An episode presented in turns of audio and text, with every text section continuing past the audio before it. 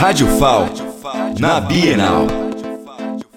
Nem só de livros vive a Bienal.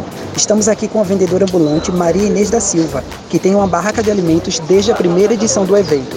Dona Inês, como foi ficar sem as vendas na Bienal, sendo a barraca sua fonte de renda? Foi mal, meu amor, porque eu trabalho com nesses eventos assim, né? E a Bienal é o mais importante para mim. Já na pandemia não teve, por causa da pandemia, aí já fiquei sem minha renda, mas agora nesse ano, tenho fé em Deus que vai dar tudo certo. Não é aquela expectativa de 100%, mas 80% porque as coisas não estão tá bem e vai dar tudo certo, se Deus quiser. O que mais sai no cardápio? O que mais sai, o carro-chefe é batatinha e churrasquinho, mas eu tenho, é porque é o churrasquinho é frango, é carne, é churrasquinho misto, frango com calabresa, eu tenho medalhão, que é bacon com frango, tenho coração, moela, de galinha, claro, né?